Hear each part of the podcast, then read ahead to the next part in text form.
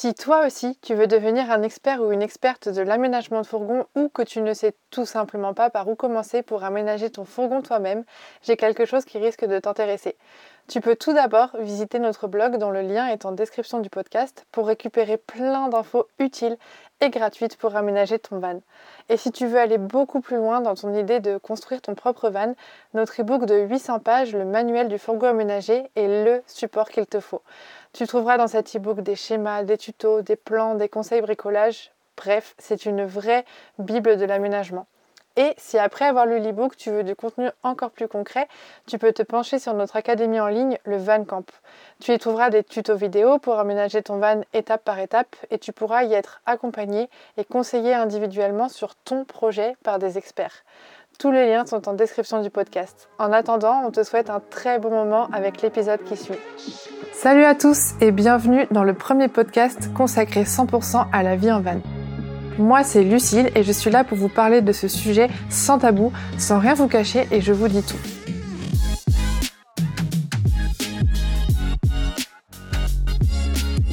Ma mission, c'est vraiment de vous expliquer à quoi ressemble la vie en van telle qu'on la connaît nous, je vous transmets un peu ce que nous on a vécu pour que vous sachiez dans quoi vous vous lancez et vous donner aussi nos petits tips et nos petits conseils pour vous accompagner.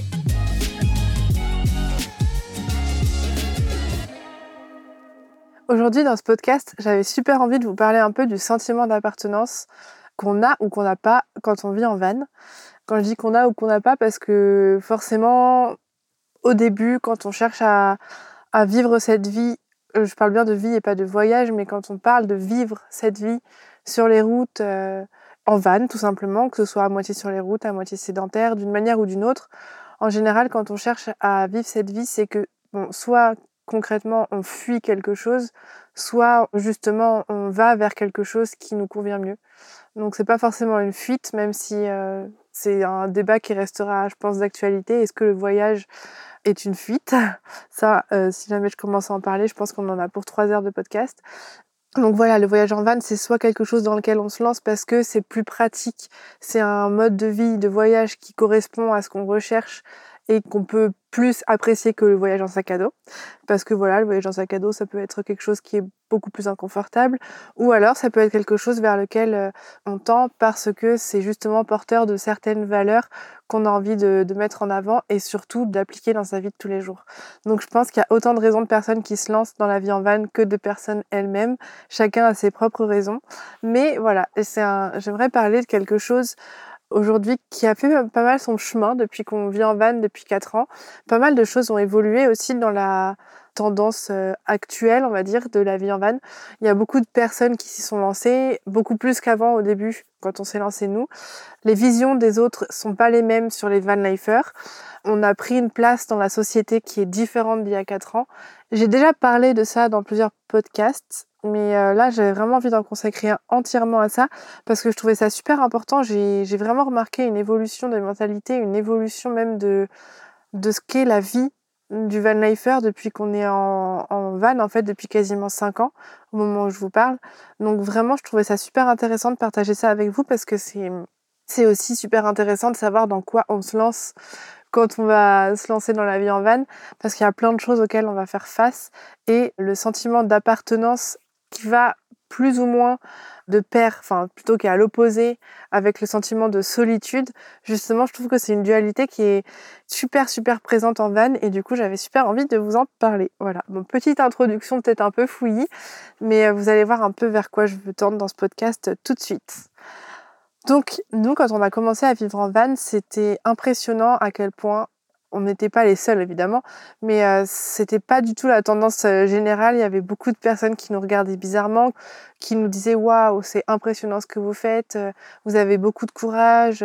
Enfin, vraiment beaucoup de personnes admiratives de ce truc de fou qu'on faisait, alors que bon, on partait juste avec notre van. Enfin, c'était pas quelque chose de si exceptionnel que ça.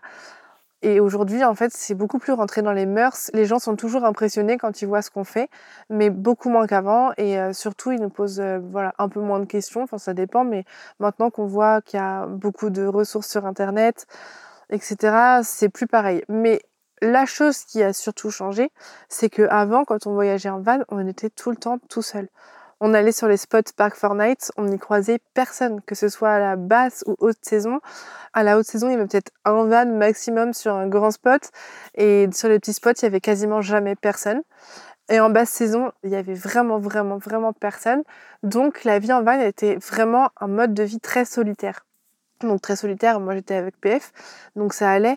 Mais c'est vrai que personnellement, c'est pour ça que j'ai un peu insisté euh, au moment du Covid pour qu'on arrête de voyager avec PF parce que j'en pouvais plus en fait de ce sentiment de solitude permanent qu'il y avait le samedi soir. Euh, j'aimais bien sortir avec mes potes et vraiment cette euh, cette habitude du coup de sortir le, samedi soir a complètement disparu avec les voyages en van. Je n'allais plus aux anniversaires, je n'allais plus aux naissances, aux baby showers, aux fêtes en fait. J'avais complètement arrêté. Euh, forcément, à chaque fois, on était à l'autre bout du monde, on pouvait pas revenir euh, juste euh, prendre l'avion pour participer à un événement ou voilà. Donc on était complètement à part un peu de la famille et des amis même si on continuait à leur parler, on, loupait plein d'événements, c'était hyper difficile. Mais au-delà de ça, on rencontrait personne sur les routes. Vraiment, on croisait jamais personne. Et euh, on n'avait pas ce besoin fondamental vraiment de se sentir appartenir à un groupe entre guillemets parce que on était encore nouveau sur Instagram, on rencontrait personne, personne ne nous comprenait. C'était à l'époque où vraiment on a fait un rejet total de tout ce qui composait notre vie et du coup personne ne nous comprenait, tout le monde euh, nous prenait un peu pour des marginaux, donc ils posaient des questions, ils s'intéressaient, mais on restait un peu des extraterrestres pour eux. Il n'y avait pas cette compréhension de cette reconnaissance de personnes qui pensent la même chose, qui ont les mêmes valeurs et tout. On était juste des extraterrestres qui racontions en fait notre périple à des gens qui disaient waouh mais c'est impressionnant et des gens qui étaient très loin de nos valeurs en fait. Et d'ailleurs c'est à ce moment-là qu'on a fait un rejet total de tout ça et qu'on a dit euh, on n'a plus rien à voir avec personne, on se casse, voilà on arrête de revenir, ça sert à rien. À chaque fois on s'ennuie, on n'a plus rien à voir avec les gens. Donc euh, je pense qu'il y a beaucoup de personnes qui changent de mode de vie qui passent par là en fait, peu un rejet total de de tout ce qui est euh, la vie d'avant. Donc voilà, on était dans un vide sidéral d'appartenance. En fait, on n'appartenait à aucun groupe. Il n'y avait pas encore le groupe des Van Leifer et il n'y avait plus le groupe euh, de notre vie de tous les jours. Donc en fait, on n'avait plus aucun moyen d'obtenir ni de l'affection, ni de l'amour. Il n'y avait plus moyen non plus de les exprimer. On n'était pas écouté, pas forcément soutenu. On n'avait pas de place, pas de rôle à jouer dans un groupe. Enfin voilà, c'était vraiment une perte d'identité totale, ce début de, road trip. On savait plus, on était dans le vide sidéral. Et j'ai envie presque de dire, le sentiment d'appartenance à un groupe, en fait, il est tellement important parce qu'il donne aussi l'impression d'exister. Et du coup, au début, c'était génial. On était tous les deux, on découvrait plein de choses, on allait découvrir des nouveaux paysages. Sauf qu'à un moment, moi, personnellement, PF un peu moins, j'ai commencé à avoir l'impression de ne plus exister pour personne, en fait. C'était hyper compliqué pour moi de, de me dire ça y est en fait ma famille mes amis ne me proposent même plus parce qu'ils savent que je serai pas là. Quand on est là on parle euh, comme s'il y avait une baie vitrée entre nous en fait euh, on parle par politesse on s'échange des des choses on raconte les voyages mais ils les ont pas vécus. Donc ils nous écoutent poliment avec quelquefois des étoiles dans les yeux. Mais il n'y a pas cette reconnaissance cette appartenance à un groupe en fait. C'était assez compliqué. Et en plus à ce moment-là on était un petit peu dans un comment dire, dans un vide identitaire, j'ai envie de dire, par rapport aux van lifer parce que on était soit considérés comme des punks à chiens par euh, certaines personnes qu'on voyait sur des spots. On nous l'a déjà dit, hein, on nous a déjà dit euh, un jour Lascar s'est échappé euh, sur un spot et j'ai été récupérée mais immédiatement, hein, 10 mètres plus loin que le van. Il était devant une maison et la personne qui est sortie de la maison en, en voyant Lascar en liberté nous a dit bande de punk à chiens, partez d'ici, c'est pas chez vous quoi. Donc euh, ça nous est déjà arrivé plusieurs fois d'être considérés comme des punks à chiens. Plusieurs fois dans des pays étrangers, on sentait qu'il fallait pas qu'on reste une nuit de plus. C'était assez compliqué en fait, on se sentait un petit peu rejeté. On parlait un petit peu avec des gens sur Instagram, mais c'était pas il n'y avait pas beaucoup de monde encore. On connaissait 4-5 personnes, mais c'était pas encore euh, l'effervescence d'aujourd'hui en fait. Donc on connaissait 4-5 personnes, mais qu'on ne voyait jamais. Donc c'était bien de parler sur Instagram, mais voilà, il n'y avait pas l'échange en réalité. Et du coup, on était vraiment un peu considéré comme l'étiquette punk à chien. Après, au fur et à mesure du temps, c'est marrant parce que du coup, au fur et à mesure que le mouvement s'est un peu développé, il y a aussi l'étiquette qui s'est développée. Je parle de la France parce que Van Leifer, ça fait longtemps que l'étiquette, euh, elle est présente aux États-Unis, en Angleterre, etc. Mais en France, vraiment, on a commencé à nous mettre dans la case punk à chien. Et puis après, on nous a déplacé un petit peu dans la case van lifer. Ah ouais, ils vivent en van, mais quand même, leur van, il est sympa, il est bien aménagé, ça fait petite maison. Euh. Non, non, c'est pas les punk à avec leur matelas au fond du van, donc on va les mettre dans la catégorie van lifer. Donc euh, on nous a mis dans la catégorie van lifer avec tout ce qui va avec, le portrait robot du van lifer qui est vraiment très très très stéréotypé. Et d'ailleurs, on s'y sentait pas vraiment à notre place. Et je me souviens qu'au début, tous les van lifers étaient beaucoup critiqués en fait. Parce qu'un van lifer ne doit pas avoir d'iPhone, ni même de téléphone. Avoir un téléphone, c'est vraiment limite. Un van lifer ne doit pas regarder Netflix le soir. Un van lifer doit contempler les arbres le soir. Un van lifer doit marcher pieds nus dans la terre. Il ne doit pas avoir ni de Nike, ni d'Adidas, ni aucune marque ostentatoire au pied. Ça, c'est ah, c'est pas le Van Lifer, ça. Ça, c'est pas non plus le, le punk à chien, parce que le punk à chien n'a pas d'argent pour s'acheter des baskets super chères. Donc, euh, on n'était rien du tout. On n'était ni Van Lifer, ni punk à chien. Et le Van Lifer ne doit surtout pas avoir de nouvelles technologies ou euh, aimer euh, aller manger au McDo. Voilà, c'était vraiment l'étiquette du Van Lifer qui était assez difficile à porter parce que du coup, on quand on était sur les groupes ou dans les stories, on était beaucoup critiqués dès qu'on voyait euh, qu'on regardait Netflix ou qu'on avait un super téléphone.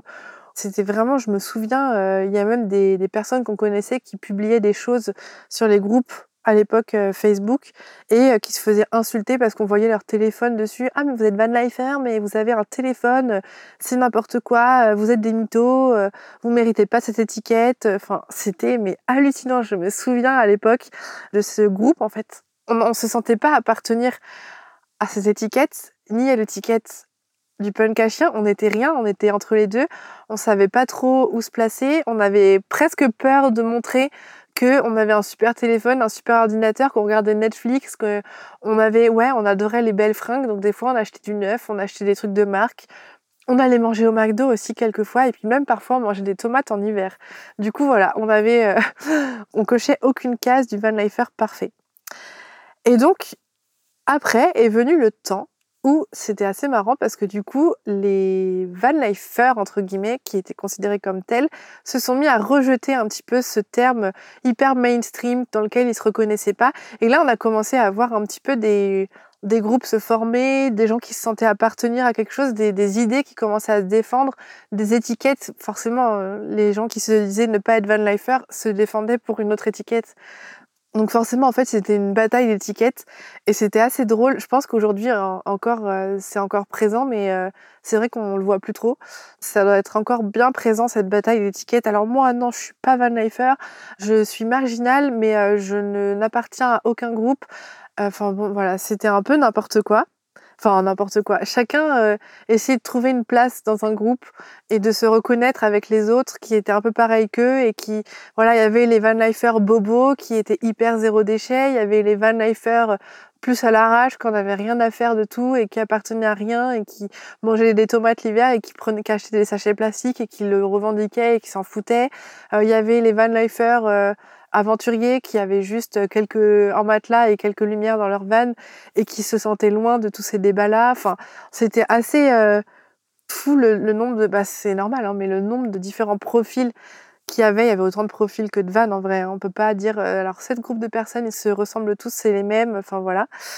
Et ensuite est venu le moment où les magazines se sont un peu commencé à s'emparer du phénomène et à décrire euh, les van lifers comme souvent souvent les journalistes nous ont fait la réflexion.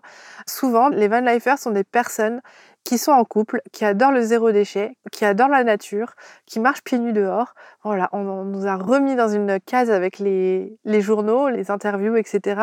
Et euh, voilà, au bout de 2-3 ans euh, qu'on avait commencé à vivre en van, les journalistes cherchaient quelque chose de nouveau, quelque chose de frais, quelque chose de, plus croustillant à se mettre sous la dent. Donc après, ça a été la mode des familles en van. Donc les familles en van qui ont déscolarisé leurs enfants, enfin pas déscolarisé, mais qui ont qui vivent euh, en van avec euh, avec des enfants et qui font l'école à la maison, qui ont décidé de tout quitter pour partir en voyage. Enfin voilà, il y a eu il y a eu ce mouvement aussi. Et bon, bref, là je vous fais un petit historique depuis tout à l'heure, mais c'est assez marrant parce qu'en fait ce développement un peu d'étiquettes et de groupes et de, et débats et de choses comme ça et de développement en fait du mouvement a fait qu'on a rencontré de plus en plus de monde sur la route parce que forcément le mouvement prenait de l'ampleur, donc de plus en plus de monde prenait la route. Et aujourd'hui, c'est incroyable parce que on va aller chercher un spot sur Park Fortnite et souvent quand on y est, il y a deux ou trois vannes. Euh, même en hors saison, il y a toujours un van quelque part. On fait beaucoup de rencontres. Enfin, c'est c'est assez impressionnant le contraste entre le début et aujourd'hui, avec le développement de, des journaux qui en ont parlé, des photos sur Instagram super jolies, etc., des débats qu'il y a eu. Enfin, c'est assez impressionnant et aujourd'hui même, euh, on sent ce sentiment d'appartenance beaucoup plus présent quand on croise des van lifers. Voilà, c'est comme ça qu'on les appelle. Hein, on va pas. Il faut appeler un chat un chat. Quand on croise des van lifers, on se reconnaît entre guillemets. On... Tout de suite, on va parler, on va se comprendre, on va voilà, on va tout de suite connecter parce que on s'est tous sentis très médiatisés, très classés dans des cases, dans des étiquettes. On s'est tous sentis un petit peu comme des objets qui nous ont voilà, la presse s'est emparée de nous, le mouvement s'est emparé de, nos profils, etc. Et du coup, on se reconnaît tous en fait quand on parle, on est là entre nous et on rigole de tout ça, on rigole de ces étiquettes, on rigole de tout ce qui s'est dit. On a plein de choses en commun, on se reconnaît. En fait, je, je peux pas dire ça autrement, on se reconnaît. Il y a plein de choses qu'on vit et que les autres ne vivent pas, sur lesquelles on peut échanger et, et voilà, ça fait des super rencontres. Et vraiment, c'est ce sentiment d'appartenance-là qui est né au fur et à mesure des années, je trouve, de la vie en van, au fur et à mesure de l'expansion du mouvement. Et c'est ce sentiment d'appartenance-là qui est né et qui est très fort aujourd'hui entre les personnes qui vivent en van. Et souvent, c'est des personnes qui deviennent des amis très rapidement. Et c'est assez fort, en fait, comme sentiment. C'est, des sentiments de, de se comprendre, d'être, euh, de penser la même chose et d'avoir les mêmes problèmes, les mêmes solutions, les mêmes, euh, les mêmes envies au même moment. Enfin, c'est c'est assez incroyable en fait. Donc euh, c'est ça que je voulais faire ressortir un peu de ce podcast qui pourrait paraître un peu fouillis, mais j'avais envie de faire un peu l'historique un peu de, tout ce qui s'est passé dans ce mouvement de vie en van ces 4-5 dernières années et à quel point au début on pouvait être seul et aujourd'hui à quel point le, le sentiment d'appartenance, le sentiment d'appartenance au groupe, de partager, d'être très relié avec d'autres personnes est vachement plus fort qu'au début et euh, voilà, donc j'espère que ce podcast vous aura plu. Ça change un peu d'habitude. Là, j'avais vraiment envie de vous faire un petit point sur comment a évolué la société van life, j'ai envie de dire, et euh, comment aujourd'hui on rencontre des gens sur la route qui deviennent des amis. C'est des rencontres volatiles, mais plus autant qu'avant. Après, je pense que le Covid a beaucoup joué là-dedans aussi, parce que les gens, euh, voilà, se bougent beaucoup moins aujourd'hui en van. C'est un peu différent, disons qu'avant, il y avait beaucoup plus de personnes qui étaient un peu dans le oh, on verra si dans un mois on sera là, on sait pas. Euh, c'était très des rencontres, euh, voilà, qu'on savait pas quand est-ce qu'on allait revoir. Je trouve que cette tendance, elle s'est un petit peu atténuée avec le Covid. Aujourd'hui, on arrive beaucoup plus à recroiser les copains sur la route parce qu'on reste beaucoup en Europe, en France, euh, enfin voilà. Mais au-delà de ce changement-là, c'est assez incroyable aujourd'hui à quel point la communauté est grande, soudée. Et c'est vraiment une super belle communauté et c'est enfin j'ai envie de dire enfin parce qu'au début c'était vraiment très compliqué d'être seul et de connaître personne. Et enfin euh, une communauté à laquelle on peut se sentir appartenir en tant que van lifer parce que vraiment la solitude la solitude c'est quelque chose qui est prédominant dans ce mode de vie. Et euh, c'est super important pour moi d'être ouvert aux rencontres. Et euh, malgré toutes les choses négatives que la surpopulation des spots peut engendrer, aujourd'hui, elle engendre quand même quelque chose de super positif, c'est qu'on peut faire des rencontres même si elles sont volatiles, euh, souvent, parfois, les rencontres peuvent euh, mener à, une super entente qui fait qu'on continue le voyage ensemble pour euh, deux semaines, un mois, un an. Enfin, vraiment, aujourd'hui, c'est incroyable ce sentiment d'appartenance qui est né dans cette communauté. Et voilà, j'espère sincèrement que cet épisode vous aura plu. Si mon podcast vous a aidé à avancer dans votre projet d'une quelconque manière, je compte sur vous pour le noter avec 5 étoiles et pour le partager à vos proches. C'est vraiment la meilleure manière de soutenir mon travail. Si vous voulez en savoir plus sur l'aménagement, l'homologation ou tout autre sujet qui touche au van aménagé, vous pouvez me retrouver tout de suite sur mon compte Instagram levanmigrateur tout attaché ou sur le blog www.levanmigrateur.com. À tout de suite